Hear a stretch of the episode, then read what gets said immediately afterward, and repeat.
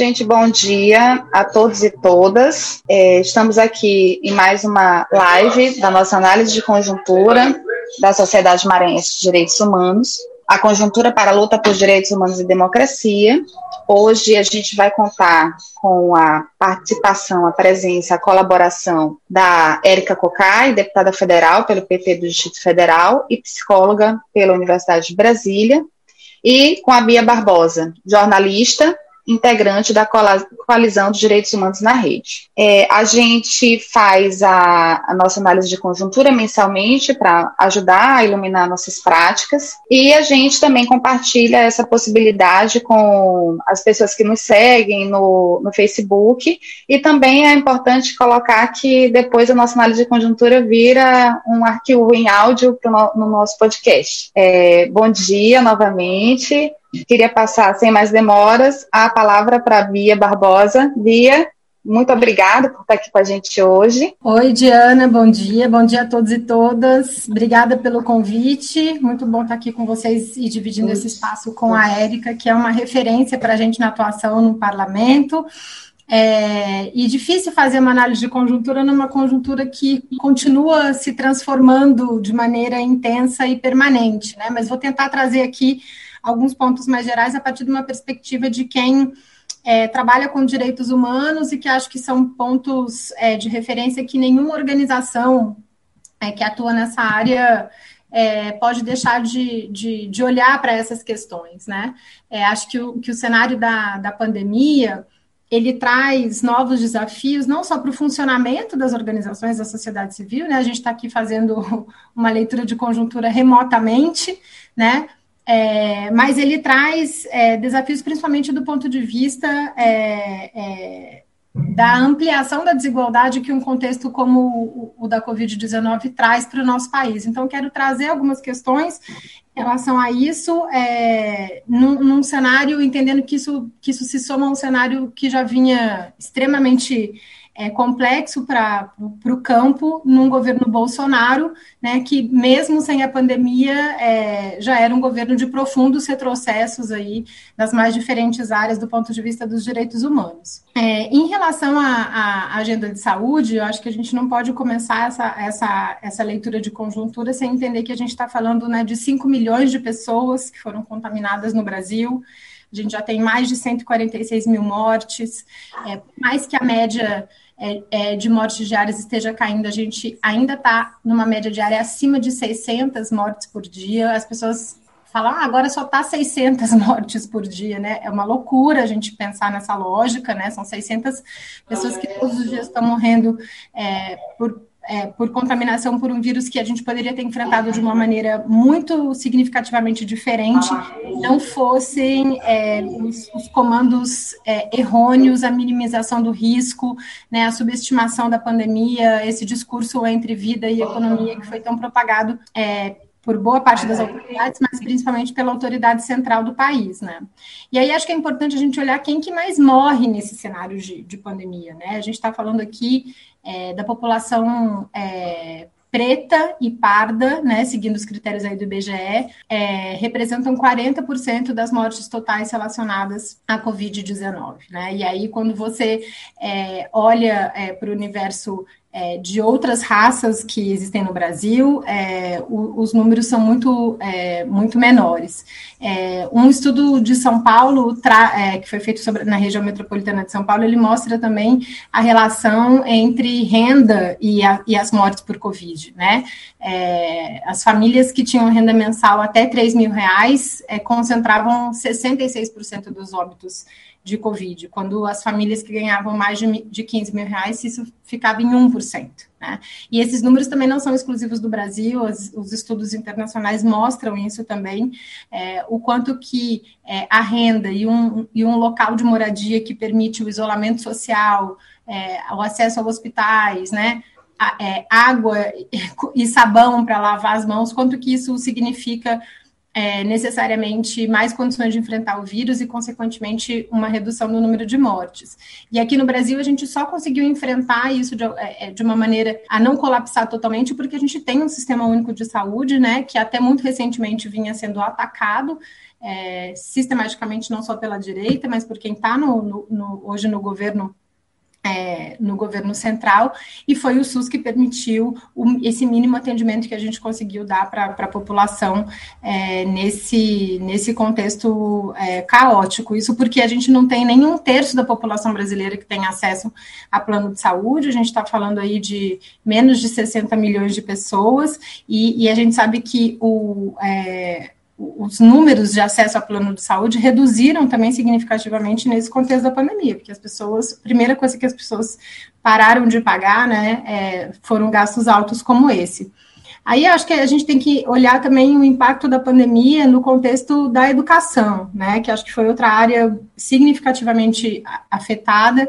Na América Latina a gente está falando de é, 160 milhões de alunos, é, segundo a Unesco, que foram afetados, e aí com impactos que não, são, que não são só sobre a desigualdade na aprendizagem, que acontece de uma maneira imediata, quando você deixa as crianças fora da sala de aula, mas a gente está falando de impactos é, do ponto de vista da segurança alimentar dessas crianças, porque tem muita criança que só come na escola, né? É, a gente está falando do ponto de vista de evasão escolar, que significativa, significativamente aumenta depois de um processo como esse. A gente está falando de aumento de violência doméstica para as meninas, né? De gravidez precoce. É, os índices de violência doméstica é, no contexto da pandemia no Brasil são assustadores quando a gente cruza isso com escola e, e pensa o, o impacto para as meninas e adolescentes, isso é, é ainda mais grave, né? É, e é, do ponto de vista da desigualdade do aprendizado, a gente tem no Brasil é, é, um, um, aspecto que, que é a área que eu trabalho especificamente, é, que é o quanto que a desigualdade no acesso à internet tem significado uma ampliação da desigualdade do ponto de vista do acesso à educação. Né? É, Para a gente ter uma ideia, por exemplo, é, no Brasil, 26% é, dos alunos que estão tendo aula online, teoricamente, não têm acesso à internet. Né? Então, assim, é, para todas as desigualdades que já existem do ponto de vista do aprendizado em função da desigualdade econômica e social do país, é, você adotar um, um, um, um, cenário de educação remota quando você tem um quarto dos alunos que não tem acesso a receber, não tem nenhuma condição de receber aquelas informações, a gente está aumentando essa essa desigualdade. Na rede privada, se a gente for olhar, 4% dos alunos que estudam na rede privada de educação não têm acesso é, diário é, diário à internet. Sem falar que quem tem acesso é ainda muitas vezes via celular, né, com planos que você não tem condição de assistir os vídeos, assistir as aulas, receber material, baixar documento, é, participar efetivamente, efetivamente das aulas, né. Então, a gente está falando de um, de um, cenário que vai ter consequências, mesmo num contexto pós-pandemia, vai ter um, tem, tem um desafio muito grande na área da educação é, para isso, né? É, estamos falando, então, de um país extremamente desigual que vai, é, num contexto de pós-pandemia, vai ter as suas desigualdades ainda mais é, ampliadas. É, acho que é importante a gente entender é, que nesse cenário é, o presidente Bolsonaro, ele bem ou mal, é, principalmente depois da adoção do auxílio emergencial, ele tem conseguido manter é, em alguns lugares até aumentar a sua popularidade. As pesquisas mais recentes aí falam de é, de, é, de, um, de um patamar de mais de 35% de avaliação de bom e de ótimo para o governo, é, principalmente em regiões que são mais carentes do país, em regiões, por exemplo, como o Nordeste, é, onde é, a existência e a prorrogação do auxílio emergencial é, tem, tem garantido a mínima alimentação das pessoas, e isso é visto como, apesar de ter sido, né, como todos nós sabemos, uma conquista do Congresso Nacional porque o governo queria um auxílio de 200 reais e agora não quer a prorrogação desse auxílio, é, o quanto que isso tem significado é, um aumento na popularidade do presidente. É, acho que do ponto de vista de organizações que trabalham com direitos humanos, é, é importante a gente olhar para isso, porque, por mais que para nós possa parecer muito óbvio uma fragilidade do governo e, e uma responsabilidade do governo em relação é, às mortes que estão acontecendo é, no contexto da pandemia, isso não está colando no governo Bolsonaro da maneira como é, os defensores e as defensoras de direitos humanos é, acreditam que deveria, né, que a gente acredita que ele deveria ser responsabilizado é, por isso. Onde que o governo, bem ou mal, está é, sendo impactado do ponto de vista do debate político, principalmente na agenda ambiental, né? É, acho que a gente já vinha de um cenário aí de, de brutal ataques e, e de denúncias, inclusive internacionais, em relação é, aos incêndios na Amazônia no ano passado, que crescem no início desse ano, é, que são somados aí a, a, um, a um desmonte não só do Ministério do Meio Ambiente, mas de todos os órgãos de fiscalização que, que, que giram em torno da, da, agenda ambiental no país. Né? Hoje a FUNAI, por exemplo, ela, ela trabalha com um orçamento de 10% do que ela tinha é, no antes do governo Bolsonaro. A, a, novidade agora é a fusão entre a FUNAI e a CMBio, né? É, e, e, a gente tem um ministro que, mesmo falando claramente, né, e, e sendo citado o tempo todo na imprensa como alguém que defendeu passar a boiada na, na desregulamentação ambiental, é um ministro que continua no governo, né? Esse final de semana alguém falou assim para mim, como é que esse cara continua no governo? Ele continua porque ele está fazendo o que o presidente quer que ele faça, né? Não tem por que ele cair porque ele não está... Quem cai né, os ministros que caem nesse governo são os ministros que não fazem o que o presidente cai. Então, não interessa se são, se são envolvidos em corrupção, se são denunciados por desvio de dinheiro ou se estão é, rasgando a nossa Constituição cotidianamente em relação a direitos fundamentais. Interessa se eles estão fazendo o que o presidente espera que eles façam ou não. E o ministro Salles está fazendo isso na área do meio ambiente. Mas isso é uma das poucas áreas, e acho que as imagens das queimadas do Pantanal mais recentemente é, são questões que impressionam muito e que chamam atenção, e que chamam atenção principalmente, acho que do cenário é, é, internacional, né? É, a gente teve, é, a gente teve, além de todo o desmonte que está acontecendo, e acho que a Erika pode até falar melhor depois é, sobre as mudanças do ponto de vista legislativo que estão acontecendo, desde a questão do, do, licenciamento ambiental, da demarcação das terras indígenas, do código de mineração, né, de, de vários projetos que estão passando, ou seja, tem um desmonte do ponto de vista do executivo, mas do legislativo também, é, eu acho que a coisa é, tem repercutido internacionalmente de uma maneira interessante e acho que o posicionamento que em alguns países tem tido, como no último mês, a gente teve Alemanha, Dinamarca, França, Inglaterra, Bélgica, enfim, vários, vários países é, se é, manifestando diretamente para o vice-presidente Hamilton Mourão, que é quem cuida da força da, da, da Amazônia ali, dizendo que é, ou combate, ou o governo combate o avanço do desmatamento na Amazônia, é, ou é, é haverá retaliações não só do ponto de vista econômico de alguns, de alguns boicotes de compra de, é, de alimentos que já estão acontecendo, mas outras, outros impactos internacionais. E aí eu acho que a questão da resistência que, tem que, que é possível de, tá, de ser feita no, no ambiente internacional é algo muito importante para a gente olhar também enquanto organizações da sociedade civil que trabalham com direitos humanos, né? Seja porque é, há uma lentidão da nossa justiça, seja porque, é, diante de algumas questões, há quase uma total omissão do, da Suprema Corte Brasileira diante de episódios muito sérios de violações de direitos humanos que estão acontecendo. Bem ou mal, você tem um ou outro ministro que se posiciona contra isso, mas, concretamente, algumas coisas a gente tem conseguido conter no ordenamento jurídico brasileiro, mas outras não.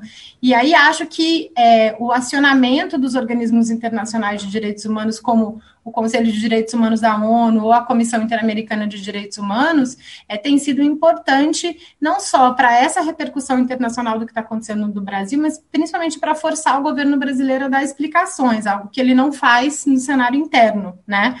É, um levantamento que saiu recentemente mostra que só no ano passado foram mais de 35 queixas internacionais formalmente apresentadas contra o Brasil na ONU.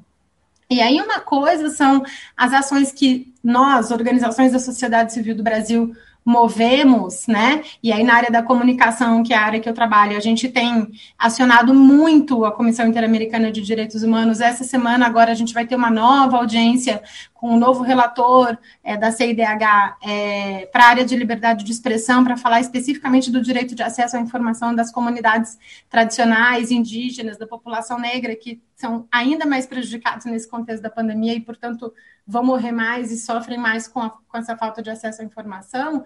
Eu acho que, além do, das provocações que nós fazemos, do acionamento que a sociedade civil faz, é, as próprias relatorias é, têm, é, têm é, compreendido que o cenário do Brasil é um cenário muito sério e, tão, e tem é, tomado medidas, né? Por exemplo, em abril, você teve um conjunto de relatores da ONU das mais diferentes áreas aí de combate à pobreza, da questão de direitos é, é, da, da, da, assistência à saúde especificamente, é, que fizeram um posicionamento conjunto é, para a ONU é, questionando o Brasil, ou seja, não somos mais só nós que estamos denunciando, acho que os próprios relatores estão é, compreendendo a seriedade do que está acontecendo aqui e pedindo explicações para o Brasil do ponto de vista internacional. Para eu não avançar muito mais, para não tomar o tempo da Érica, eu tinha listado aqui algumas denúncias que eu acho que, que são relevantes, eu posso até passar isso para a Diana depois e ela compartilha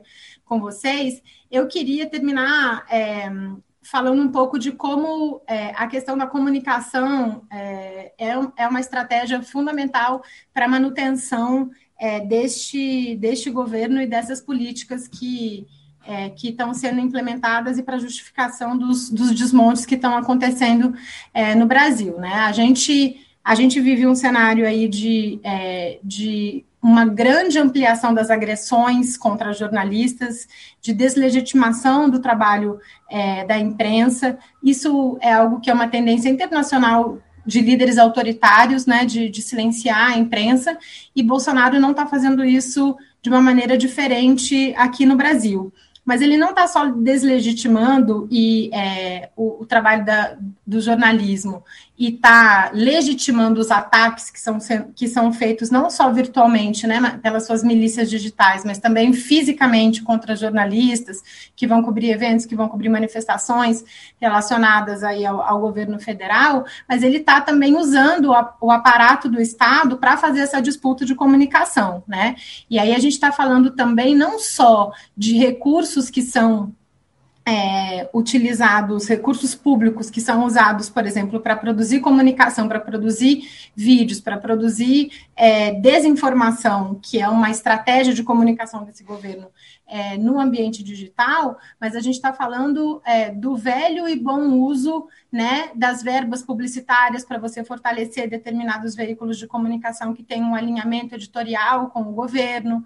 A gente está falando é, da recriação do Ministério de Comunicações para entregar para o genro do Silvio Santos, né, e, e, ter, e fortalecer essa aliança do governo com o SBT. A gente está falando é, das verbas publicitárias que agora saem todas da Globo, que é considerada o, o adversário, né, é, do Bolsonaro, a adversária principal do Bolsonaro no campo da comunicação, e migram para a Record, que, que, que tem uma aliança histórica é, com Bolsonaro aí, desde a época da campanha, é, passando por uma relação das igrejas que apoiaram fortemente a, a, eleição do presidente, mas também da bancada da bala. Vamos lembrar que a Record é um dos principais canais que coloca no ar diariamente, sete, oito horas por dia, dos chamados programas policialescos, que são programas que seguem é, construindo essa cultura da violência e legitimando é, toda a violência policial que acontece, mas criando essa cultura também que ajudou a eleger Bolsonaro nessa lógica né, de flexibilização do uso das armas, é, de, é, de, de, não se questionar de maneira nenhuma abusos policiais, é, e, e, tudo isso, então, é, mostra que a estratégia de comunicação do governo ela não se limita às fake news que são produzidas pela SECOM é, com dinheiro público é, e as lives que o Bolsonaro faz, mas que tem toda uma estrutura do governo da chamada mídia tradicional que também está sendo usada para sustentar essa narrativa é, do governo e garantir essa legitimidade junto à população. É, a gente é, tem feito é, no Intervozes, que é um coletivo em que eu milito também, análises da programação dessas emissoras, e é assustador o quanto que você é, parece que o Brasil não vive um quadro de pandemia quando você está é, vendo a programação dessas emissoras. E aí pensar que a audiência dessas emissoras também cresceu é, no período de governo Bolsonaro ajuda a gente a entender também é, é como também por meio da comunicação você tem um sinal muito invertido para a população é, em relação ao que é, a, a, como se prevenir, a como se tratar e ao que fazer, ao que não fazer no contexto da pandemia. Então, é, paro por aqui para a gente poder ouvir a Érica também e fico à disposição para gente, a gente seguir nas perguntas depois. Obrigada. Passar para a Érica agora. Então, primeiro eu queria saudar a sociedade maranhense, reconhecendo o papel fundamental que faz na defesa dos direitos, em um período onde os direitos estão tão ameaçados. Né? É bom lembrar que nós estamos sob um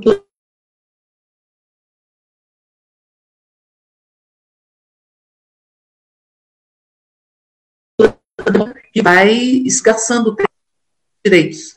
E a democracia é o chão básico para a existência dos direitos. Assim como os direitos carregam a democracia para um Brasil esquecido, um Brasil invisibilizado. Então, portanto, democracia e direitos, democracia, liberdade, direitos, eles estão ligados uns aos outros e se retroalimentam. Saudar muito a Bia, dizer que é uma alegria lhe escutar escutar a sua, a sua análise sobre o momento que nós estamos vivenciando, que é um momento extremamente trágico, onde nós temos a desigualdade social como uma comorbidade. E nós temos, portanto, uma crise que é uma crise trançada. É uma crise sanitária, é uma crise econômica, é uma crise ética, é uma crise ambiental, é uma crise social, é uma crise institucional. É o que nós estamos vivenciando no Brasil nesse momento. É um trançar de crises num governo que estabelece uma comunicação criando um binarismo. Aqui é o bom, aqui é o bem e aqui é o mal. Aqui é o preto e aqui é o branco. Aqui é o diabo e aqui é, é, é Deus e o diabo. É como se fosse Deus e o diabo na Terra do Sol, lembrando muito o filme é, de Glauber, de Glauber, Glauber Rocha. Então, o que, que nós estamos vencendo nesse momento? Um governo que, é, se, que se elege em função de uma fraude eleitoral, tanto a fraude eleitoral em 2000, é, com as eleições de 2014, com a retirada de Dilma sem crime de responsabilidade, quanto uma fraude eleitoral de uma, da construção de uma campanha que teve dois pilares muito fundamentais. Um é a mentira, a elaboração de fake news, e nós vivenciamos isso, a construção de uma pós-verdade. Nós temos hoje é, uma, uma, uma bolha que foi criada na sociedade que impede que os fatos possam penetrar e possam servir de reflexão. Os fatos são negados. Então, não, fatos são negados porque são negados e se constrói uma verdade é que é uma pós, que é, que é uma verdade é baseada em mentiras, não é? Então, portanto, isso acontece não só com a avaliação do que nós vivenciamos hoje no Brasil, mas também com relação à nossa própria memória. Do ponto de vista de destruição da memória, de impedir que nós tenhamos a clareza que o Brasil vivenciou é, uma, uma escravidão que provocou um racismo estruturante, um racismo estrutural, um racismo estruturador, que vivenciou e não fez o luto do colonialismo, onde os donos da terra também se sentiam donos e se sentem donos das mulheres, das crianças. Então, portanto, você tem uma destruição da própria memória, que é uma memória que foi construída com muita com muita resiliência, com muita resistência e que tem sido alvo de toda sorte de ataques. Mas não só isso. É um governo que é eleito pelo ódio e pela lógica do ódio, que é construída pela espetacularização da própria violência e é construída pela cultura de medo. Então, esses canais que a Bia se referia, eles constroem o medo. Todos os dias o medo, o medo de perder seu filho, o medo de perder, o medo de que a sua família se destrua, e aí vai se construindo o medo. E o medo, ele possibilita que seja mais aceitável todos os, os, os métodos arbitrários, todo o arbítrio. O medo ara o terreno para o arbítrio, porque você vive envolta em medos, e medos, e medos, e medos, que são construídos pela espetacularização da violência e, ao mesmo tempo, construídos deliberadamente. Então, veja, neste caldo, nós também tivemos uma fraude nas eleições de 2018. É pelas mentiras, é pelo ódio e pela prisão de Lula, inclusive, que ali se decidiu, através da toga, quem seriam as pessoas que disputariam a própria eleição.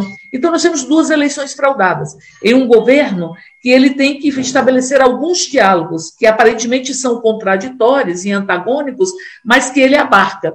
Ele não pode abandonar a agenda do mercado, porque Bolsonaro não era o candidato do mercado. Ele se transformou no candidato do mercado. E, eu, e essa lógica dizer eu represento a agenda do mercado e vocês têm que me proteger, porque eu sou a única forma de proteger esta agenda do mercado em um capitalismo que é um capitalismo improdutivo, que usam a expressão que eu acho muito interessante, que é o capitalismo vadio, capitalismo que não produz. É o capitalismo rentista, que vive de rendas, com muito domínio do mercado financeiro, que é quem ocupa o Ministério da Economia de forma cada dia mais despudorada. Então, nesse sentido, se você tem um capitalismo que é improdutivo, que é um capitalismo financeiro, rentista, ou um capitalismo vadio, como fala o Requião, nós não temos é, nenhuma relação com o mundo do trabalho, esse é o desenvolvimento ou acumulação do capital no Brasil não tem relação com o mundo do trabalho, não precisa de mercado interno, porque nada produz e nada precisa vender. Não tem relação com o território porque o território, a infraestrutura para escoar a produção, para elevar a capacidade, a, capac, a capacitação das pessoas que trabalham, da gestão de pessoas, isso não tem mais sentido, porque não tem nada a ser transportado. Então, você tem um capitalismo que é um capitalismo predador e que está a serviço da não produção. Ao mesmo tempo, as nossas empresas, que são instrumentos estratégicos para qualquer projeto de desenvolvimento nacional.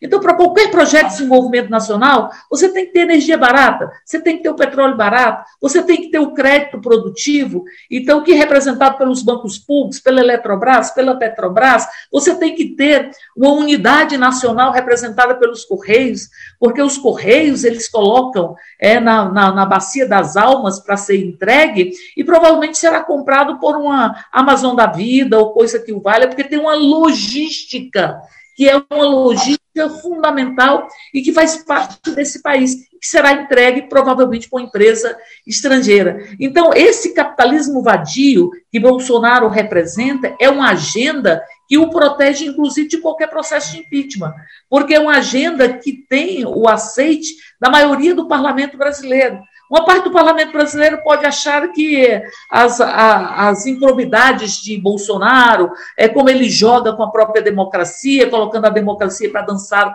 numa beira de um abismo, que isso pode ser, deve ser curtido.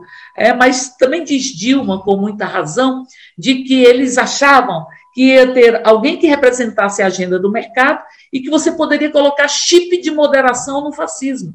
Fascismo não aceita chip de moderação não aceita. Então você não pode controlar a lógica fascista arbitrária que ela vai se espalhando é, nas ações do próprio é, governo federal. Então você tem uma agenda que ele precisa manter, que é a agenda de mercado, que o protege do impeachment, inclusive com relação ao Rodrigo Maia, que defende essa agenda, e a maior parte do parlamento defende essa agenda, então ele precisa manter essa agenda. E por isso ele fala: é preciso manter o teto de gasto, é preciso manter o teto de gasto, e ali você vai criando, então, um governo que tem partes que duelam entre si. Então, não apenas você cria como inimigos imaginários, porque o fascismo precisa de inimigos imaginários. O fascismo precisa sempre, para se justificar, criar os inimigos. Os inimigos do que vão roubar minha família, os inimigos de que vão, é, é, enfim, é, roubar o país, enfim. Aí, ora são as universidades públicas, ora são prefeitos e governadores, mas sempre vão estar presentes os inimigos imaginários. E aí se constrói inimigos imaginários dentro do próprio governo, o que é alguma coisa absolutamente é, dicotômica e que nós vamos ver na ausência, inclusive, de um projeto para desenvolvimento nacional. Não tem, porque o capitalismo é rentista. É na ausência de um projeto para, para desenvolvimento econômico e para, inclusive, enfrentamento da própria pandemia. O governo não fez uma estrutura para enfrentar a pandemia, porque ele se apropria do Estado. E se apropriar do Estado é permanente nesse governo. Se apropriar do Estado, se apropriou do Ministério da Saúde. O Ministério da Saúde está sob intervenção militar. Programas que são programas como de saúde mental, hoje o governo está, está financiando choque elétrico no país de Início da Silveira. O governo está financiando leitos psiquiátricos, no país da reforma psiquiátrica e da luta antimanicomial. Então, você tem uma apropriação dos programas do Ministério da Saúde e ali você coloca pessoas que respondam ao que quer o governante. É que respondam sobre a necessidade de cloroquina, sobre o rompimento de isolamento social, porque é isso que quer o governante. Então, é a apropriação do Estado, não é só da Polícia Federal. Da Polícia Federal se transformou em inquérito. Se apropriar da Polícia Federal para se proteger, proteger seus familiares e se proteger de todas as denúncias. Mas também a apropriação do COAF, a apropriação da Fundação Palmares. Fundação Palmares, que está entregue hoje aos porões, aos subterrâneos, e que tem ali um racista presidindo a Fundação Palmares. É um racista. É um racista que chama de escória maldita o movimento negro e que diz que não colocará nenhum tostão para os povos tradicionais de terreiro, nem tampouco colocará um tostão para a consciência negra. Olha como tenta roubar a nossa própria memória e desconstruir o que se construiu sob o ponto de vista do que representa o Zumbi dos Palmares, com muita dor de uma escravidão inacabada nesse país. Então você tem, se apropria do Ministério dos Direitos Humanos, das mulheres, porque ali tem uma antifeminista no Ministério da Defesa dos Direitos das Mulheres. Então você vai se apropriando. Então o Estado está sobre a mercê, a, a mercê de uma redoma para negar as evidências científicas. O negacionismo ele perpetua os males, perpetua as violações. Quando você nega que é racismo, que chama racismo reverso, você, em verdade, está perpetuando. E você está dizendo, está reconhecendo, está é, querendo que o Brasil continue sobre os tetos de vidro. Bom, se não tem racismo e as ações afirmativas são um racismo ao reverso, então, se não tem racismo e os negros não chegam nas universidades, não chegam nos espaços de poder, é, ganham menos, não é? E as mulheres negras, com esse recorte de gênero e de raça, de forma muito mais intensa, então eu estou me emitindo a mensagem de que os negros são responsáveis pela sua própria exclusão da sociedade. A mesma coisa com as mulheres. Se eu nego que há um machismo e um sexismo, isso é negado todos os dias. Quando a, a, a, o Ministério dos Direitos Humanos das Mulheres, ele diz é que quer que a, ministra diz que quer que os homens abram a porta do carro para as mulheres. Ninguém, eu não quero que ninguém abra a porta do meu carro ou a porta de carro nenhum. Eu quero ter o direito de dirigir a minha própria vida. Eu não quero que ninguém abra a porta da minha vida. E quando ele lança uma campanha, ela lança uma campanha dizendo salve uma mulher, ela está dizendo que nós precisamos ser salvos pelos homens, pelos homens, porque sempre os ideários de espaços que foram construídos na concepção de um gênero de, subal, de gênero de subalternização das mulheres atribuem a nossa felicidade aos próprios homens. Nós seremos felizes de acordo é, com ah, os homens entrando e elaborando a nossa própria vida. Então, portanto, nós vamos ter uma apropriação do Estado que se expressa na reforma administrativa. Reforma administrativa, ela não fala nada de aumento de desempenho, ela não fala nada é sobre planejamento, ela não fala nada sobre isso. Ela trabalha com dados falsos, que o Estado está inchado, não está, que o, Estado é ineficiente, agora está com o PIX, o PIX foi do servidor, servidor, servidor público, essa possibilidade foi do serviço público que fez o PIX, é a possibilidade de qualquer pessoa acionar digitalmente qualquer operação bancária. Nós temos tecnologias sociais como Minha Casa Minha Vida, como é, é, Bolsa Família, Cadastro Único, que são tecnologias sociais e foram criadas no serviço público. Então, o Estado nem é ineficiente, nem é um Estado inchado, nem gasta demais, porque ele gasta hoje menos com relação ao PIB, o pagamento dos servidores da União, do que gastava em 2011, em um, por exemplo, algum tempo atrás. Então, o que eu quero dizer com tudo isso?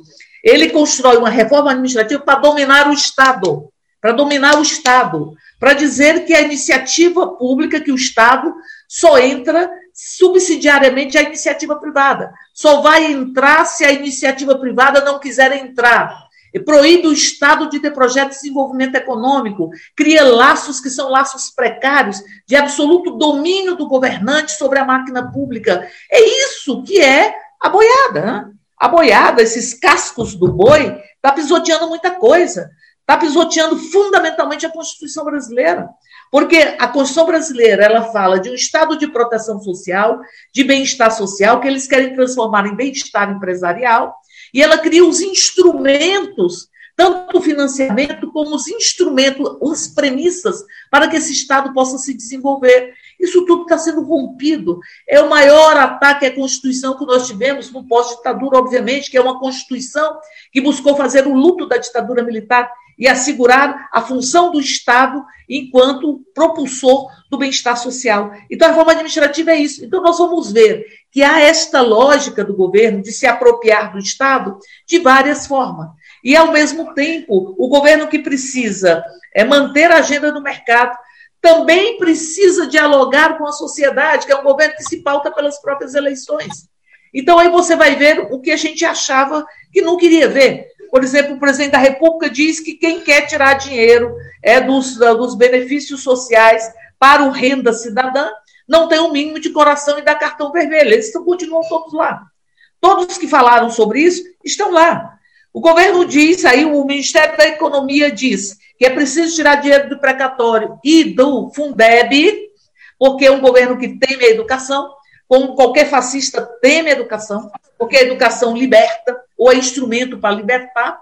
Então, portanto, ele depois diz: não, não, eu não falei isso, não, você falou, não, você falou. E o próprio ministro da Economia se refere ao Ministério do Desenvolvimento é, Regional, dizendo que você é desleal, você quer fura-teto, você é, é, é incompetente, despreparado. É o próprio governo. Isso favorece Jair Bolsonaro. Porque você tem um governo mau, que você joga toda a agenda negativa, e quando você reage à agenda negativa, o presidente reage, ele dialoga com a própria população. É uma das mais profundas estratégias de comunicação, porque ele cria dentro do seu próprio governo é, antagonismos, onde ele navega sobre ele e ele vai dialogando. Ah, sim, o Guedes quer o auxílio de 270. Não, eu consegui de 300. É esse o discurso que ele passa. E, ao mesmo tempo, há uma tentativa de calar o poder legislativo. Essa tentativa de dominar o Estado, ela não está só no Executivo. Ela também é a tentativa de dominar o, a, o Supremo. É, qual, qual, é a indicação desse novo ministro? O que, é que ele diz? Não, não, eu preciso colocar alguém que não seja sempre derrotado mas alguém que possa ter autoridade para fazer avançar alguma das minhas é, preocupações. E a central delas é proteger a sua própria família de todas as denúncias de corrupção. Então, eu vou tentar dominar o, o Supremo, dominar o Ministério Público e dominar, vai dominando o Estado e o Legislativo. E aí eu termino apenas dizendo: a estratégia de negociação com o Centrão para poder impedir o processo de impeachment, que quem impede, de fato, é o mercado. É o mercado que diz: não, eu não quero alguém é que não é, interromper uma agenda que todas as vezes que o governo sente nas cordas, ele lança privatização da água, reforma administrativa, reforma trabalho, ele vai lançando uma sinalização. Me, me parece muito assim é, o mercado sacralizado, os deus mercado, que quando se enfurece eu jogo um sacrifício eu jogo outro sacrifício. As tragédias gregas têm o um efeito catártico e libertador das próprias tragédias gregas, para que nós possamos refletir sobre nós mesmos. É isso que nós estamos vivenciando. Então, você tem o governo que precisa manter a agenda do mercado, precisa manter a agenda fundamentalista. Ele não pode largar a agenda fundamentalista, do fundamentalismo patrimonialista, do latifúndio, do fundamentalismo religioso, do fundamentalismo punitivista, porque é base fundamental e intrínseca do seu próprio apoiamento. É o, é o segmento bolsonarista de raiz. Então, ele vai jogando, é criando um governo dicotômico, um governo cheio de antagonismo entre si, navega isso. E o que, que ele fez com a, com a crise sanitária? É, ele disse a crise sanitária chega um momento que ela se exaure, mas os efeitos da crise econômica é muito maior. E o que, que ele diz? Quem defendeu o isolamento social, que é o responsável pelo desemprego. E ele nunca é responsável por nada. Ele sempre terceiriza as suas responsabilidades, inclusive para membros do próprio governo. É um governo facesco. É o governo que continua com o espetáculo e que tenta calar o legislativo. E é por isso que o que, que faz o governo? Recentemente mandou uma medida provisória da Caixa dizendo que é possível criar várias subsidiárias na Caixa e privatizá-las sem passar pelo Legislativo. O Supremo decide, eu não posso privatizar a empresa mãe sem passar pelo Legislativo, mas as subsidiárias posso. Então ele pega a Petrobras, pega as refinarias da Petrobras e tenta privatizá-las todas sem passar pelo Legislativo. Isso preserva, inclusive, a sua base, a sua base. Porque a sua base em ano eleitoral não vai ter que votar para privatizar a refinaria ou para privatizar a Caixa. Ela simplesmente a Caixa vai ter a Caixa Cartão, a Caixa Loteria, a Caixa, a Caixa Gestão de Terceiros, a Caixa Seguridade. Eu vou desmembrando a Caixa, esquartejando e privatizando a Caixa sem passar pelo Legislativo. O que é que é o auxílio emergencial de 300? Medida provisória tem duração de quatro meses. O auxílio que ele propõe de 300, quatro meses. A gente faz a emenda para ser 600, mas provavelmente, fim dos quatro meses, a medida provisória já cumpriu seu efeito.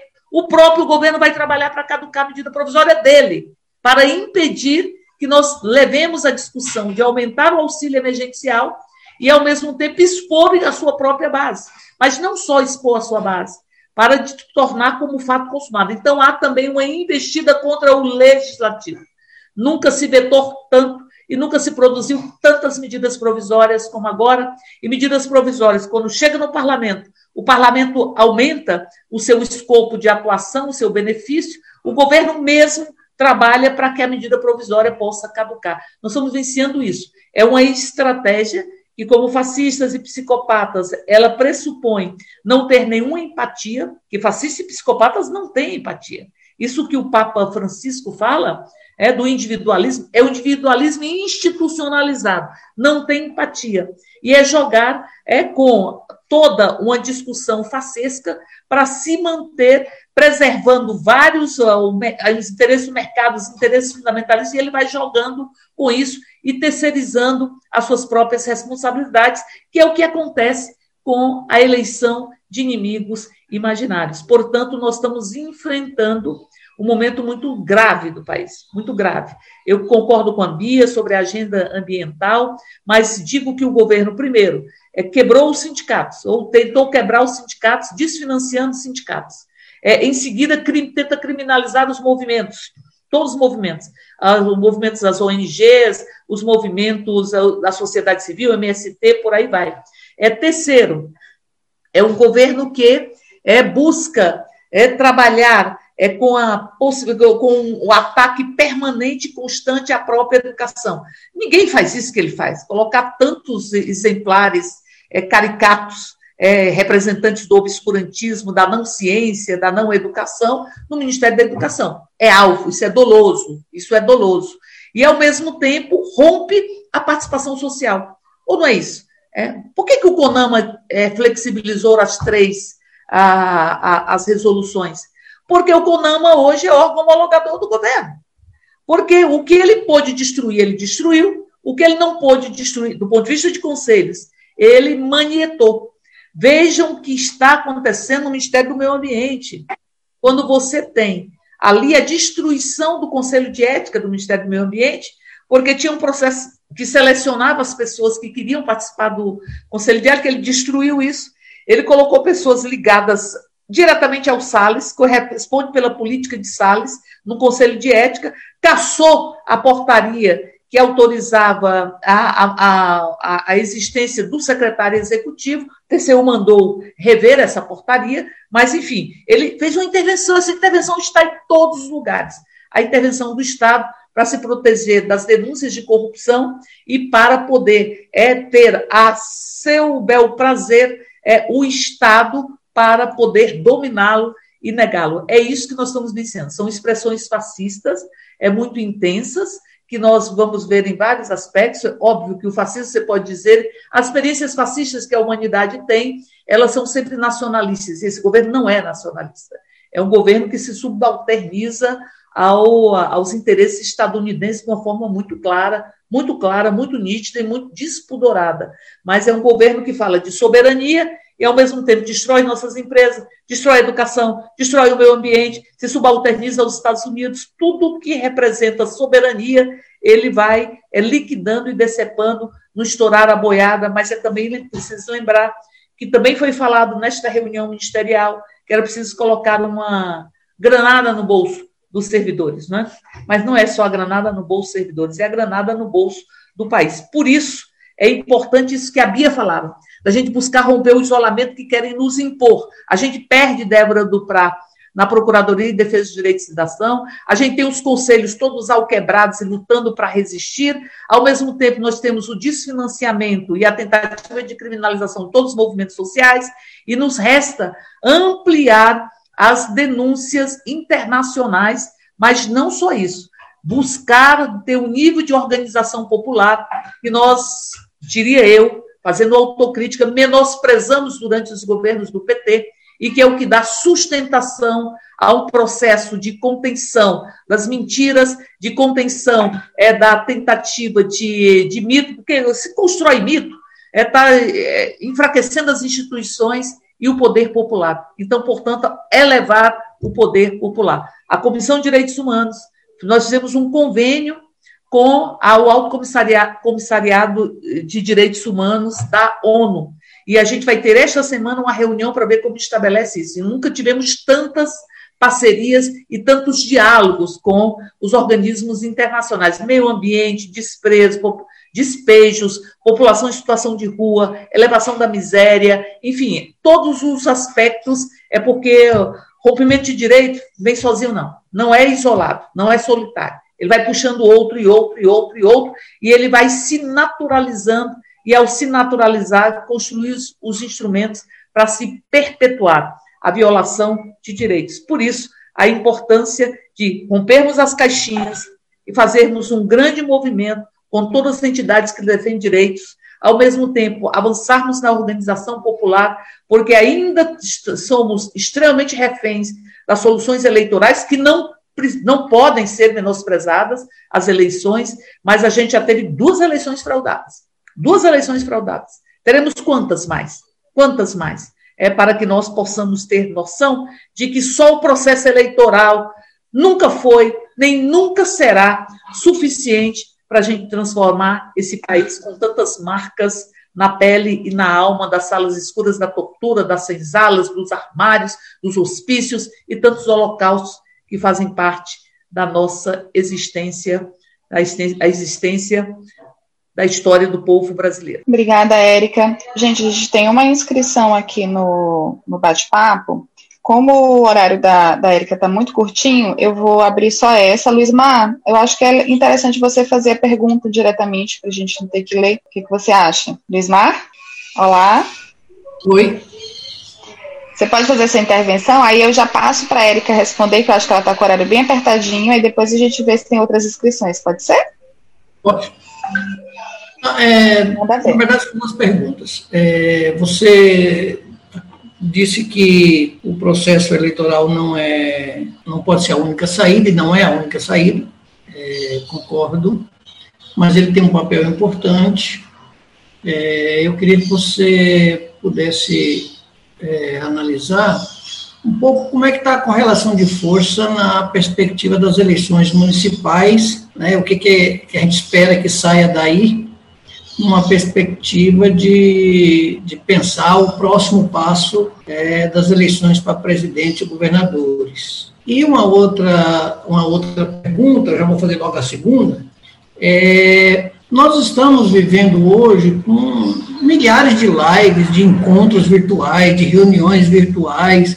Por causa da pandemia, a gente está conseguindo fazer é, muitos eventos. É, como a possibilidade dessa, desses eventos se transformar em processos mesmo de resistência. Né? Até que ponto que, que isso pode é, é, embasar um momento, um momento futuro aí após pandemia. É isso.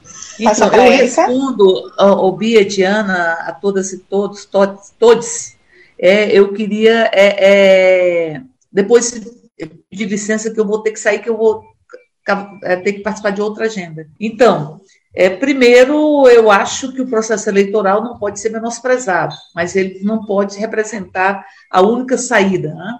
Então, isso, em grande medida, ele representou uma série de problemas que nós tivemos na, na discussão deste país. ou seja, você ficar refém da agenda eleitoral significa ficar refém de um processo eleitoral que é injusto.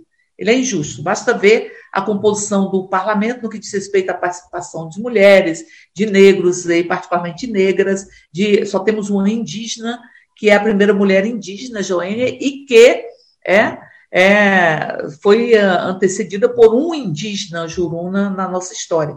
Então, portanto, é, nenhum processo de transformação profunda das estruturas sociais se deu através do processo eleitoral ou, ou dos parlamentos. Nem a Rússia de 17. A Rússia de 17 você tinha um parlamento que era um parlamento extremamente conservador, em grande medida dominado pelos mencheviques, e a Revolução Bolchevique ela transformou as estruturas sociais mas não pode ser menosprezado, porque é um espaço de diálogo com a própria população. O parlamento é um espaço. Por que, que eles tentam é, sair do parlamento? É o que, como eu disse, eles devem passar pelo parlamento, as medidas provisórias, os vetos, os vetos, é, ou seja, governar sem escutar o próprio parlamento, a não ser no que lhe interessa, porque o parlamento é uma caixa de, de ressonância e ele possibilita é que nós possamos trazer uma série de diálogos para o conjunto da sociedade. E a partir daí eles não, não podem, é, porque é um, é governo extremamente desonesto, e, que, que, não tem nenhum pudor em, em mentir, não é um governo que o palanque que foi construído de ódio e de mentiras, ele é a tribuna ou é a faixa presidencial, a faixa presidencial de ódio e de mentiras. E ele vai sempre, não vai abandonar essa agenda, agenda de estimular o ódio, porque ele precisa dela. Então, quando vem aqui, ele joga uma coisa ali, depois joga outra lá e vai trabalhando, navegando nessas agendas, e ao mesmo tempo não vai, não vai poder abandonar também a agenda do mercado. Então, assim, é, eu tenho que ter um renda cidadão, mas eu não posso mexer no teto, e ao mesmo tempo é, eu não posso. Porque tem, uma emenda constitucional 95. Emenda constitucional 95, ela não tem nada a ver com arrecadação. Ah, eu vou criar o CPMF de alguma coisa e tal, para poder ter uma. Não tem nada a ver. Emenda constitucional 95, ela diz que estão congelados, podendo ser variados só com, podemos receber o aumento só da variação da inflação, todas as despesas públicas, inclusive onde se inclui as políticas públicas, as despesas primárias, onde se inclui as despesas, as políticas públicas. Então, significa que eu posso, eu posso arrecadar 400, mas se a variação da inflação me permitir aumentar só 100, eu só posso aumentar 100, os 300 vão para as despesas financeiras que estão liberadas. E nós temos uma dívida.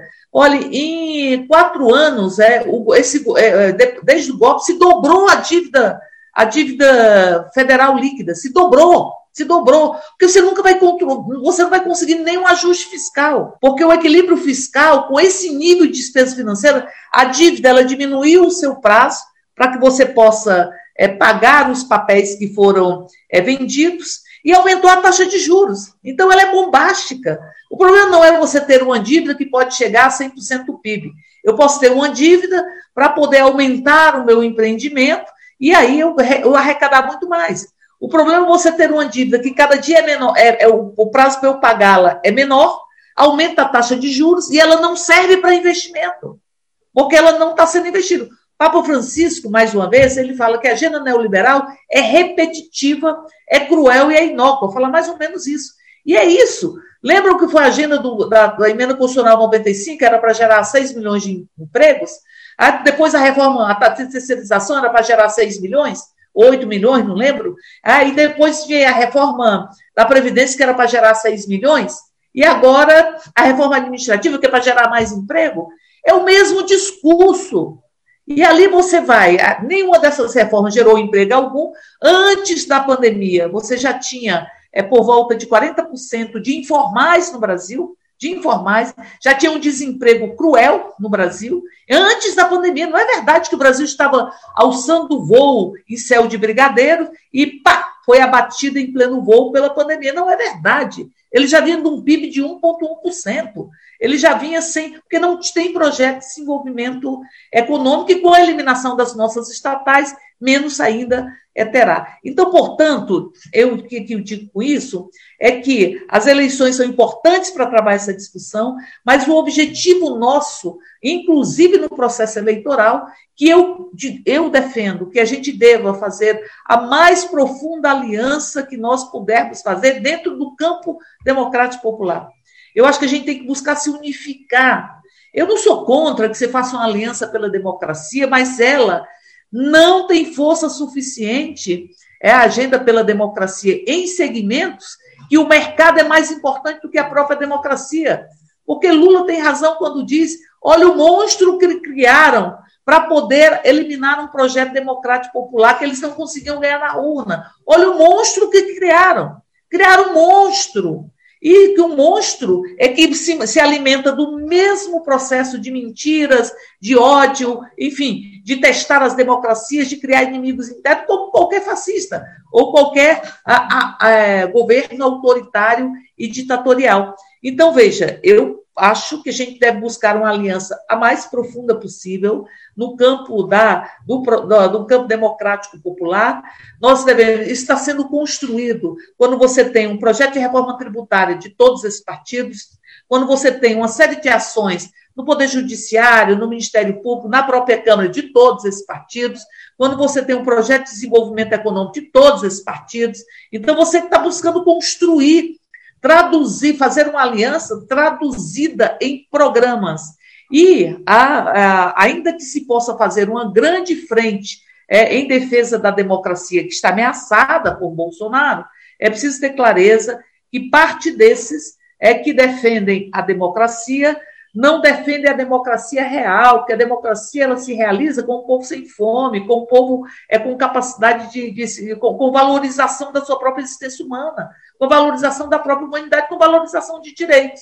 Então, essa agenda do mercado, ela é uma agenda para esses segmentos, esses segmentos que sempre que construíram um golpe e que agora acham que, que tem que se lutar pela democracia. É, essa agenda do mercado, ela suplanta a agenda da democracia para esse segmento, senão não teriam apoiado Bolsonaro. E todo mundo sabe quem é Bolsonaro. Bolsonaro, na porta do gabinete dele, tinha uma placa, eu nunca vou esquecer isso, que dizia assim: Eu não sou osso, não sou cachorro para procurar osso. Ele está falando da luta dos familiares desaparecidos. É, transformou nisso. É, Bolsonaro sempre foi misógino, sempre foi LGBTfóbico, sempre foi ditatorial. Bolsonaro defendia a tortura. Bolsonaro é, é, entregou o seu voto por o impeachment de Dilma para homenagear Ustra.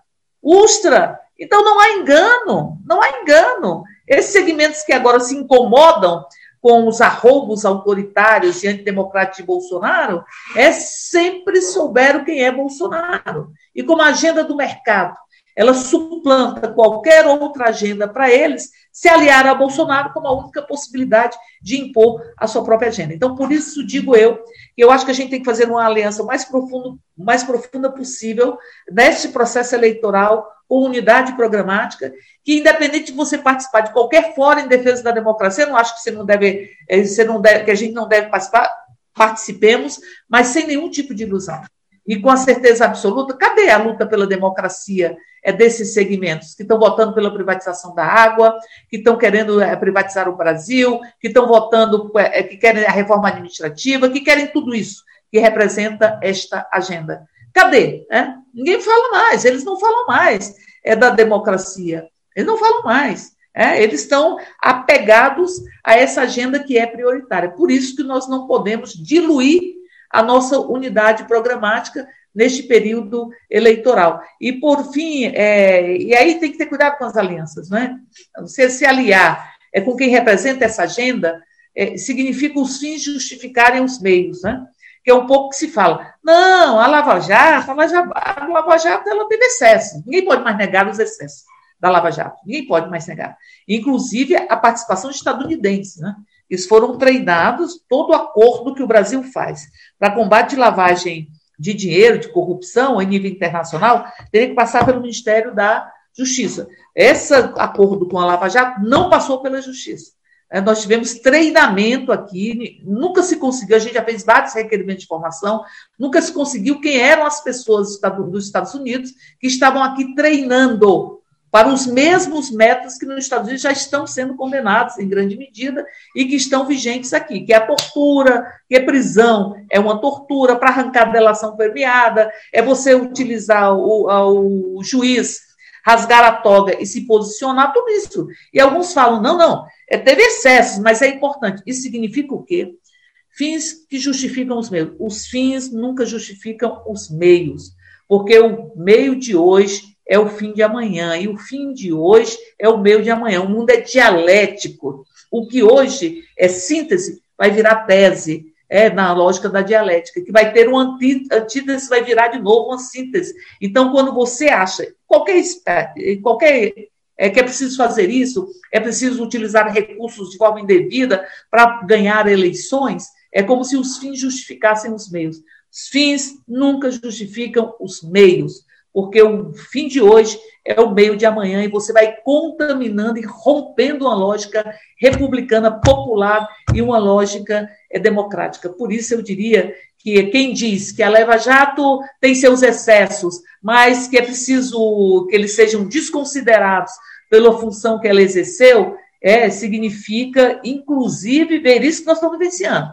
Os acordos de delação premiada, que eram sempre muito bem selecionados, eles transformaram o Brasil na impunidade. Veja como estão parte desses que roubaram no país. Eles pagaram uma, uma, um percentual muito pequeno de retorno do que roubaram, estão todos soltos.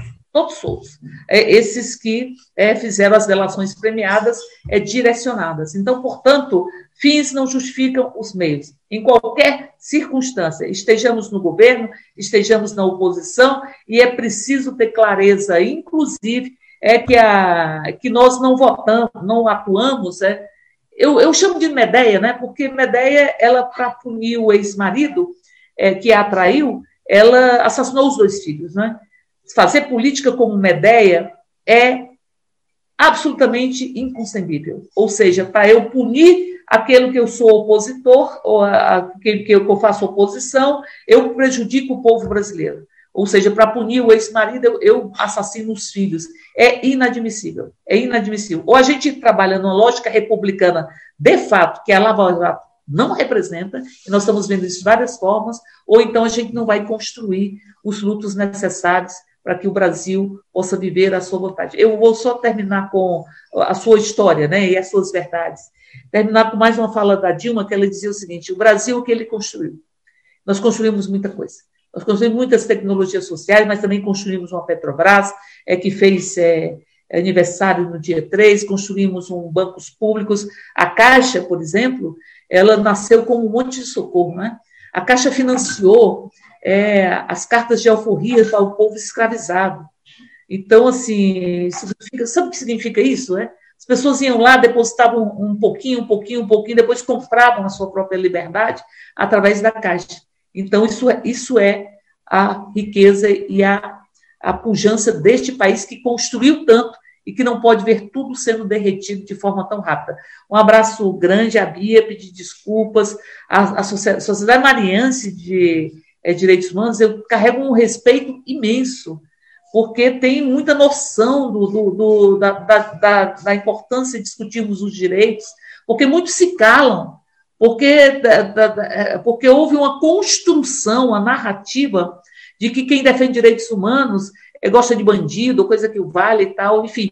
Então se perde a noção de universalização, se perde a noção do que são os direitos. A sociedade maranhense não perde, mas não é só isso. Ela também vai tentar construir nos territórios. A gente precisa estar nos territórios, nos territórios, numa lógica freiriana, né? é de entender a realidade de todas e de todos, e a partir dessa realidade e do respeito aos saberes, né? aos saberes, ao, ao sentir, ao pensar, ao, enfim, ao viver de, de cada comunidade, a gente construir as nossas, as nossas, uh, as nossas condições para que tenhamos um Brasil para todas e para todos. E eu diria, é para lembrar Paulo Freire e me calar com ele, é preciso esperançar. Sociedade maranhense, esperança, não o verbo esperançar de esperar, mas o verbo esperançar de transformar. Meus respeitos imensos e contem sempre comigo, porque a luta de vocês é a luta necessária nesse momento e a ação que vocês fazem é uma ação necessária. Inclusive, a reflexão sobre a conjuntura que a gente vive, que vocês estão fazendo, é, dando, mensalmente, pelo, pelo que vi, porque Marx dizia que os filósofos, a interpretar o mundo, agora estavam se transformá-lo, e digo eu, uma tremenda ousadia, de que é preciso continuar interpretando o mundo, senão a gente não consegue transformá-lo. Ele tem muitos elementos que são elementos dessa pós-modernidade, dessa pós-verdade, dessa modernidade líquida, enfim, é, do, da, do período dessa captura do sagrado, captura da subjetividade, captura dos corpos pelo próprio mercado. Nunca se capturou tantos sentimentos, afetividades, subjetividades, e nunca se destruiu tantas subjetividades e tantas identidades como nesse momento de consumismo absolutamente dominador, invadindo as nossas almas, capturando-as e, ao mesmo tempo, é, capturando, inclusive, a nossa noção de sagrado, que está mercadorizada em grande medida também. Um beijo grande para vocês. Poxa, muito obrigado, Érica. É muito caro para a gente ver uma parceira como tu falando que a gente está nos territórios, porque é exatamente isso que a gente persegue. Também te ver falando que tu enxerga a gente dentro da pedagogia de Paulo Freire também é muito importante, porque a gente acaba vendo que a gente está realmente trilhando o caminho que a gente espera estar trilhando. É, Bia, uh, agradecer a tua participação, sei que tu deve estar correndo agora para a reunião do, do, do, Conselho Nacional de Direitos Humanos. Antes de passar a palavra para agradecer imensamente a tua, a tua participação, Érica. Antes de passar a palavra para a Bia, tem mais uma intervenção aqui no, no, no, bloco de notas. A Alessandra fez alguns comentários. Alessandra, tu queres falar? Tu estás em condição? Porque a Alessandra também está se recuperando agora da, da Covid no momento. Tu pode falar, Alessandra? Acho que fica mais interessante para a gente ir conversando do que eu leio as perguntas. Sim, sim. Bom dia a todos e todas. Eu não estou muito atraente, não vou ligar minha câmera. É, mas eu comentei ali, não foi nem pergunta, mas foi questões a partir do que o Luiz Mar colocou em relação às eleições municipais. É, eu vejo com uma grande preocupação essa situação da, de como está sendo realizada as alianças, coligações em vários municípios no interior. Minas Gerais, é, em São Paulo, no, na região norte do país. Assim, coligações que são, chegam a ser bizarras. Mato Grosso do Sul, né? Você vê o PT e o PSL, que tem disputas históricas, inclusive o PSL é o, o, partido golpista, né, que aplicou na classe trabalhadora uma série de projetos contrários ao nosso projeto político democrático e agora a realização desse tipo de aliança e, e, e coligações. Não só o PSL, mas o, o PT, com, com, por exemplo, o partido do Mourão, né, assim, é, umas alianças que são incompreensíveis no momento tão drástico e violento aos direitos humanos, violento a, ao Estado Democrático de Direito, é, você assistir um partido que representa a classe trabalhadora, né? Aí representa uma grande parcela da classe trabalhadora, fazer tipo de aliança. Eu vejo com muita preocupação tudo isso e eu não sei qual é o caminho mais correto de se fazer. Eu acho que a gente já está muito em cima das eleições é, e isso para mim sinaliza uma ameaça ainda maior ao Estado Democrático de Direito, porque daqui mais dois anos vem novamente as eleições presidenciais e isso para mim é, a ameaça se torna ainda mais concreta e maior de permanência de um projeto neoliberal, neofascista, racista, né? Que a gente já está enfrentando nos dias de hoje, assim. É, eu sempre gosto muito de ouvir a Érica falar com as análises dela, porque traz muito para a territorialização do que a gente vive, luta e acredita. E gostei muito da fala da Bia, eu estava um pouco desatualizada, nessa perspectiva das análises dos ataques e disputas midiáticas aí a partir da comunicação, que é exatamente isso, né, que a gente está sofrendo agora.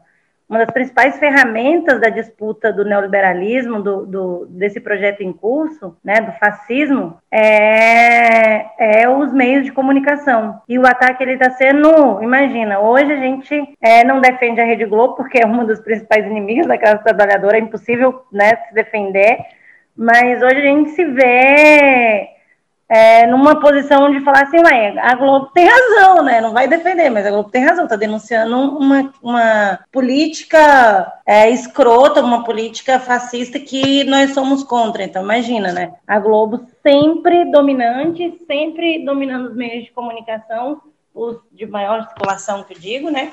Que tem maior contato com o povo, com a classe trabalhadora, enfim, e hoje está no centro da disputa com o governo fascista para ver o tamanho do problema que a gente tem. É um problema gigantesco aí na disputa das narrativas, na disputa dos projetos políticos que a gente acredita e que eles acreditam, que é isso. Muito obrigada. E Diana, Bia, a Érica já Bom, saiu. É, vou devolver para Bia. Bia, eu acho que a gente está 11 16 já, acho que alguns comentários, acho que a Érica trouxe vários elementos também que super dialogam com, com o que tu trouxe. Acho que tu pode fazer uma, um diálogo com o que o Luiz Mar, a Alessandra trouxeram e com a Érica e a gente parte já para o encerramento, tudo bem? Tá ótimo, Diana, obrigada. Não, primeiro é sempre muito bom ouvir a Érica mesmo, né? E é, ela, além de muito inspiradora do ponto de vista é, da permanente combatividade dela, não só no parlamento, mas na luta política em geral, é, acho que ela traz elementos muito importantes, principalmente, e eu tenho pleno acordo com ela, sobre essa leitura do papel do mercado é, na disputa política e o quanto que isso foi essencial é, para eleger Bolsonaro e manter Bolsonaro no poder.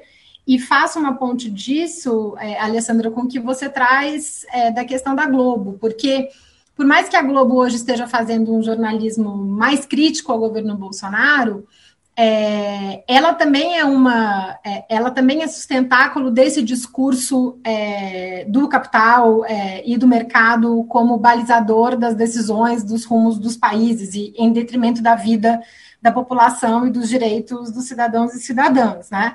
É, basta a gente olhar o discurso que, que a Globo faz é, sobre a reforma administrativa que a Érica trouxe, que é a próxima batalha do Bolsonaro. Nós vamos ver o discurso da Globo sobre a reforma tributária. A gente viu o discurso da Globo sobre a reforma da Previdência. Né? Nesse momento não teve diferença nenhuma é, em, em, relação à Globo e às demais, é, e às demais emissoras. É, há toda uma proteção que se coloca em torno do Guedes, nesse próprio debate sobre a renda emergencial, qual foi a discussão que a Globo fez. Então, é, a gente Claro que, do ponto de vista, e eu, vou, e eu enquanto jornalista, vou sempre defender aquilo que a gente sempre pautou é, no movimento pela democratização da comunicação, que é a gente precisa ter diversidade e pluralidade na mídia para que o cidadão possa ter condição de formar a sua opinião de, é, sobre os fatos e sobre o país, sobre a política, sobre a economia de uma maneira autônoma e crítica, e sem diversidade, com discurso é, blocado, como as emissoras sempre fizeram, é, é muito difícil fazer isso. É, acho que a gente, é, nesse sentido, a gente precisa continuar defendendo essa agenda, é, mas entender que a Globo, é, nesse momento, ela tem uma determinada divergência em relação a outras emissoras que se alinharam integralmente ao governo Bolsonaro, mas que ela diverge do governo Bolsonaro, Bolsonaro em algumas agendas, e não no conjunto das agendas que sustentam o governo. Então, ela vai divergir do ponto de vista da agenda ambiental, principalmente, ela vai, ela vai divergir do ponto de vista é, é, dos direitos liberais, digamos assim, de é, orientação sexual, diversidade sexual, sobre questões. É, a Globo não é uma emissora conservadora é, comparativamente com Record, por exemplo, Bandeirantes e SBT mas não nos iludamos sobre os limites do, da crítica que a Globo vai fazer ao governo Bolsonaro, é, porque a, essa agenda econômica, que é a agenda que Érica colocou muito bem, que a grande maioria do Congresso defende, até Rodrigo Maia, que meio que capitaneia ali no, no, na Câmara dos Deputados essa oposição é, ao governo Bolsonaro, seguem defendendo também, né? É, é, vai bater quando tiver que bater no caso do Queiroz, vai sangrar um pouquinho no, no caso do, é, da, da, rachadinha do, é, do Flávio Bolsonaro, mas não vai fazer um rompimento total com a agenda econômica do governo. É, sobre o processo eleitoral é, que o Luiz Mar questionou, eu também tenho bastante acordo com a Érica, tenho as mesmas preocupações que vocês colocaram também sobre alianças, acho lamentável que depois de tudo que o Brasil passou é, e, e, e, e, dos vários diagnósticos que foram feitos de que parte do que aconteceu foi em função das alianças que foram construídas, a gente entrar em mais um processo eleitoral com alianças desse tipo é, se concretizando. E aí, o PSL, obviamente, a aliança PT-PSL, é o caso mais escandaloso, mas aí a gente precisa olhar da aliança do campo da esquerda, do campo que se chama democrático, progressista, é, o quanto que é, há outras alianças com partidos que também apoiaram o golpe, que foram sustentáculo para o golpe. Aí eu estou falando de PMDB, de PSD, né, do, do PSDB, e isso, é, esse mapeamento de, de, de, de coligações eu nem vi. É claro que no âmbito municipal e eu falo isso porque eu cresci numa cidade pequena do interior de São Paulo. Claro que no âmbito municipal, às vezes, é muito mais a figura do que o partido, e as eleições municipais têm essa, essa característica do ponto de vista das composições que são feitas. Mas eu acho que nada justifica, e acho que no momento de enfrentamento ao fascismo que a Érica também definiu, é, esse tipo de, é, de questão tem um simbolismo, para além da questão prática política, do, do, preço que vai ser pago depois se essas administrações forem eleitas e tiverem que trabalhar junto, né? É, acho que tem um simbolismo e, e, e, é, e, é, um sinal que, que não deveria ser transmitido para a população nesses termos. Agora, por outro lado, querendo ser um pouco pessimista na análise e otimista na ação, é, eu acho que a gente tem um quadro das eleições municipais, por exemplo, em que a gente tem o maior número de candidaturas de mulheres numa eleição municipal, o maior número de candidaturas negras numa eleição municipal, com todos os problemas que a gente sabe que vão acontecer, né, do ponto de vista de desigualdade de acesso aos recursos de campanha, de estrutura para fazer disputa eleitoral, de tempo de televisão, mas, bem ou mal, aquela, aquele questionamento da Benedita da Silva no TSE gerou uma decisão é, do Supremo Tribunal Federal para que o fundo partidário seja distribuído de uma maneira econômica entre homens brancos e negros e entre mulheres brancas e negras. Então, não é fazer o jogo do contente, de maneira nenhuma, nem ser poliana. Mas eu acho que a gente entender que tem algumas brechas que precisam ser ocupadas. Eu acho que as candidaturas coletivas, por exemplo, que conseguiram é, é, ganhar alguns assentos em assembleias legislativas na eleição passada, é, se repetem agora para as câmaras municipais são interessantes de da gente, da gente enxergar isso como espaços de resistência e de luta em defesa dos direitos humanos. Me preocupa muito é, que a gente tenha, por exemplo, no TSE, é, o, o, ministro Barroso, presidente do tribunal, fazendo um discurso de que a justiça tem muito pouco a fazer diante da desinformação e que cabe muito mais às plataformas digitais enfrentarem essa, essa questão no processo eleitoral. É, quase que meio que se antecipando de que não contem muito com a justiça, porque não vai depender da gente enfrentar isso.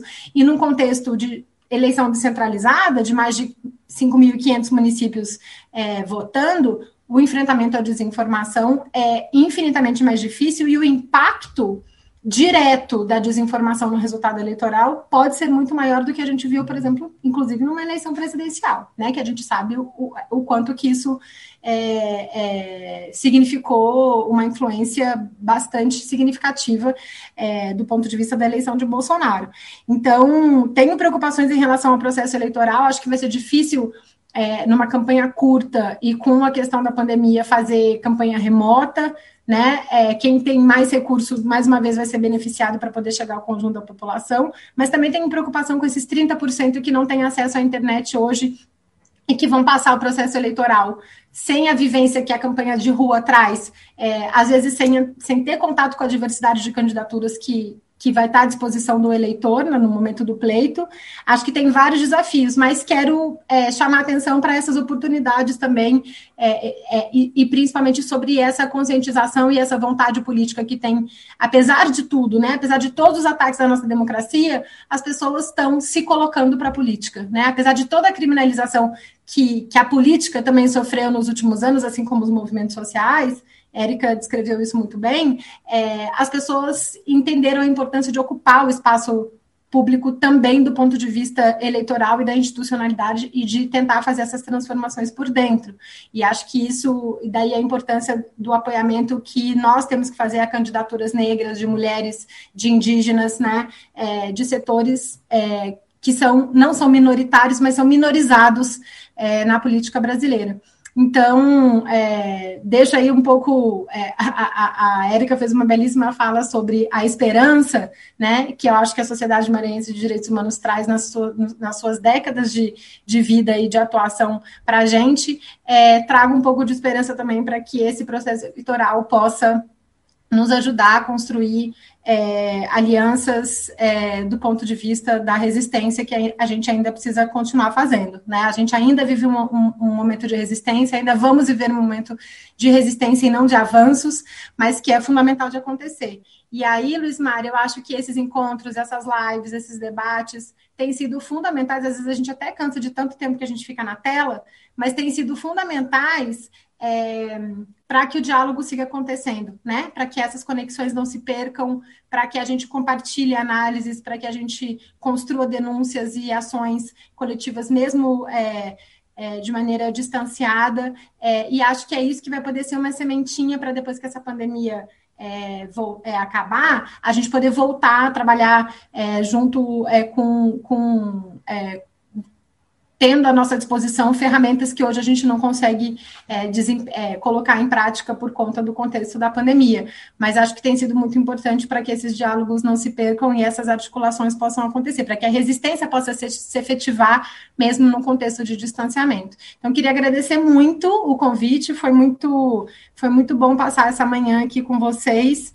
É, também tenho muita admiração pelo trabalho da, da Sociedade Maranhense de Direitos Humanos. Eu conheci o trabalho da sociedade é, quando eu trabalhava de repórter de direitos humanos no comecinho da minha carreira de jornalista, entrevistando as pessoas da sociedade, e é muito bom hoje a gente poder estar num lugar de parceria, é, e agradeço muitíssimo é, vocês, na figura da Diana, por esse convite para poder fazer essa conversa é, junto com a Érica nessa manhã.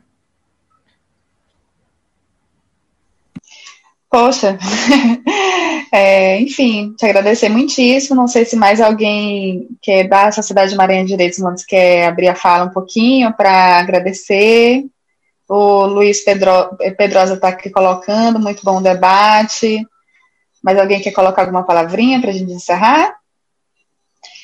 Enfim, eu acho que esperançar é a grande palavra que a gente tem, né? A gente tem tentado e a gente tem, tem, tem tentado não perder energia nesse período, é, aproveitando esses espaços que são virtuais, que têm nos aproximado, e as redes que a gente já já construiu e que a gente, enfim, está é, tá aí na luta para continuar fortalecendo, está nos territórios, acho que é a grande não perder essa noção de estar nos territórios, estar com as pessoas e fazendo as lutas. É, te agradecer muitíssimo, Bia. Eu acho que a gente conta aí com a Coalizão de Direitos na Rede, com Intervozes, para fazer essas reflexões. Cada vez mais vocês são mais essenciais para a gente estar tá fazendo esses debates, estar tá construindo, estar tá, tá verificando como é que a gente pode aproveitar esse espaço virtual, porque assim, a gente, uma compreensão de que é, a gente não utilizava antes da forma como a gente poderia, a gente está usando agora porque a gente só tem, só tem basicamente ele, mas que depois a gente vai ter que repensar nossas práticas aí nesses espaços. Muito obrigada, bom dia a todos e todas. Uma honra ter vocês aqui presentes a, a, na, pela, falando pela Sociedade Maranhão de Direitos Humanos. Um beijo grande, gente.